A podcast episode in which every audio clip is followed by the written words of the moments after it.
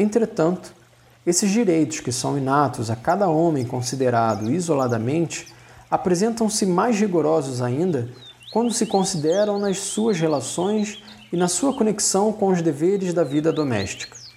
Ninguém põe em dúvida que na escolha de um gênero de vida seja lícito cada um seguir o conselho de Jesus Cristo sobre a virgindade ou contrair um laço conjugal. Nenhuma lei humana poderia apagar de qualquer forma o direito natural e primordial de todo homem ao casamento, nem circunscrever o fim principal para que ele foi estabelecido desde a origem. Crescei e multiplicai-vos.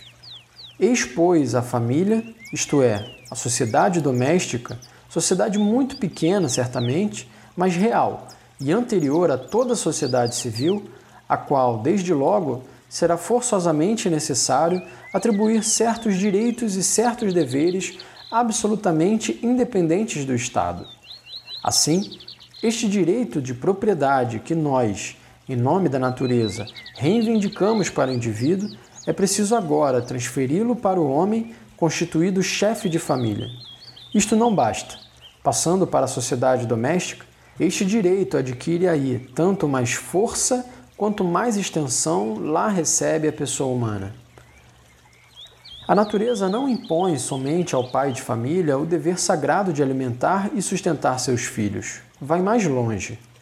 Como os filhos refletem a fisionomia de seu pai e são uma espécie de prolongamento da sua pessoa, a natureza inspira-lhe o cuidado do seu futuro e a criação de um patrimônio que os ajude a defender-se na perigosa jornada da vida contra todas as surpresas da má fortuna.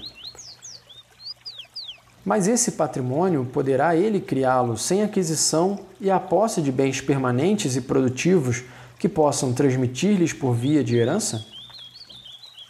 Assim como a sociedade civil, a família, conforme atrás dissemos, é uma sociedade propriamente dita, com a sua autoridade e o seu governo paterno.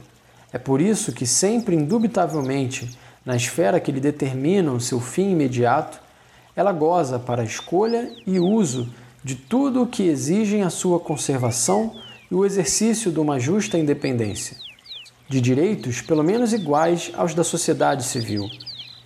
Pelo menos iguais, dizemos nós, porque a sociedade doméstica tem sobre a sociedade civil uma prioridade lógica e uma propriedade real, de que participam necessariamente os seus direitos e os seus deveres. E se os indivíduos e as famílias, entrando na sociedade, nela achassem, em vez de apoio, um obstáculo, em vez de proteção, uma diminuição dos seus direitos, dentro em pouco a sociedade seria mais para se evitar do que para se procurar. Querer, pois, que o poder civil invada arbitrariamente o santuário da família é um erro grave e funesto.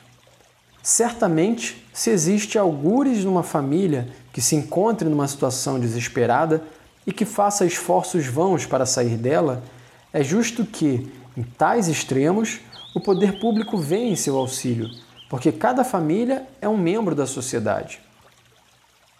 Da mesma forma, se existe um lar doméstico que seja teatro de graves violações dos direitos mútuos, que o poder público intervenha para restituir a cada um os seus direitos.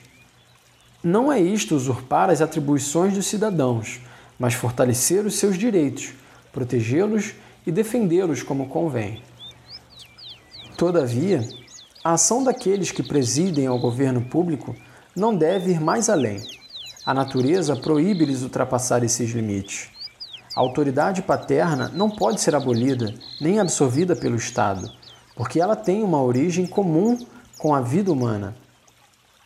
Os filhos são alguma coisa de seu pai, são, de certa forma, uma extensão de sua pessoa, e para falar com justiça, não é imediatamente por si que eles se agregam e se incorporam na sociedade civil, mas por intermédio da sociedade doméstica em que nasceram.